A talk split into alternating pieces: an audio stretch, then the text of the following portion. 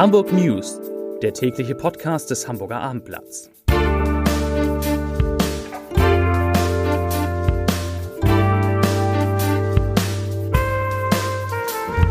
Hallo, moin, moin und herzlich willkommen. Mein Name ist Matthias Iken und ich verrate Ihnen, wieso der Amok-Alarm in Blankenese ein Rätsel bleibt, weshalb ein Mann für mehr als zwei Stunden die S-Bahn stoppte und warum die Immobilienpreise in Hamburg weiter purzeln.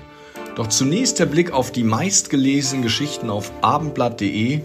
Auf Rang 3 HVV. Switch-Parkplätze sorgen für Frust in den Elbvororten. Platz 2 Winterdom. Warum Besucher die Augen offen halten sollten. Und meistgelesen Jungfernstieg.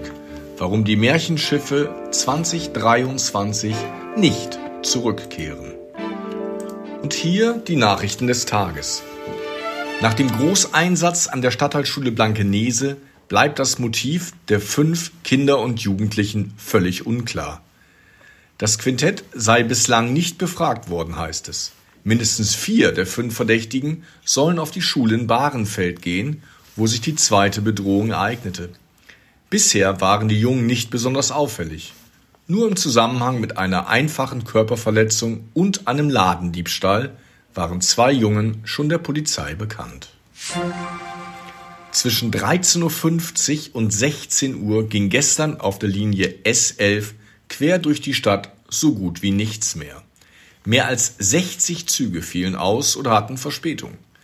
Der Grund war diesmal nicht der erneut gesperrte Citytunnel und der damit verbundene Ausweichverkehr über den Dammtorbahnhof, sondern ein renitenter Gleisgänger am Bahnhof Friedrichsberg, wie die Bundespolizei heute mitteilte. Gegen 13.50 Uhr war ein 27-jähriger Tunesier auf die Gleise gesprungen und hatte mehrere Schottersteine in Richtung von Kontrolleuren der Deutschen Bahn geworfen. Diese hatten ihn zuvor in einem Zug der Linie S11 ohne Fahrschein erwischt und zum Aussteigen gezwungen. Die Polizei nahm ihn später fest. Bei der Durchsuchung stellte sich heraus, dass der Polizei bekannte Mann ein vermutlich gestohlenes Smartphone und eine geklaute EC-Karte bei sich hatte. Später kam der Mann auf freien Fuß.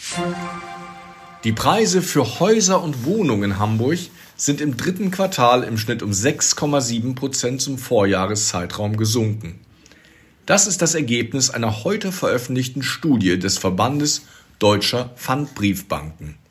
Damit verzeichnet Hamburg unter den größten sieben Städten Deutschlands überdurchschnittliche Preisrückgänge.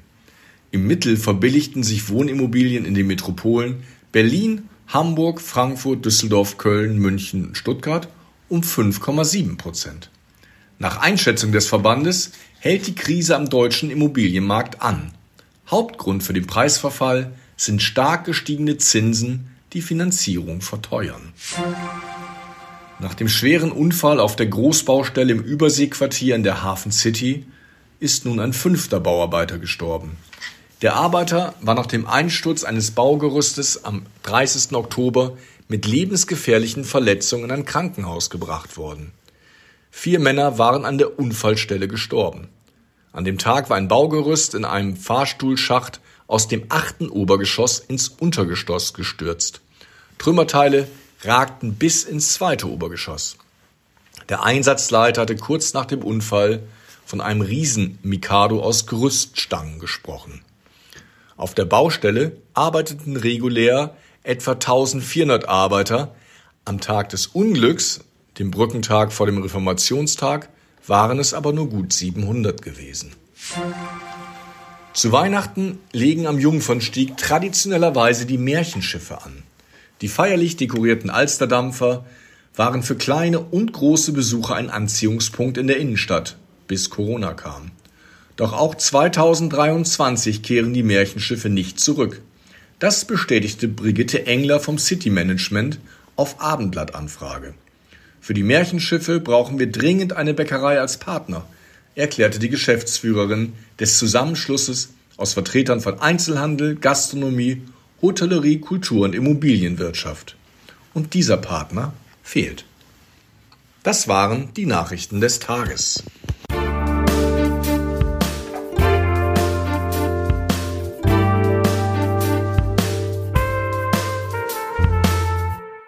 Weitere Podcasts vom Hamburger Abendblatt finden Sie auf abendblatt.de slash podcast.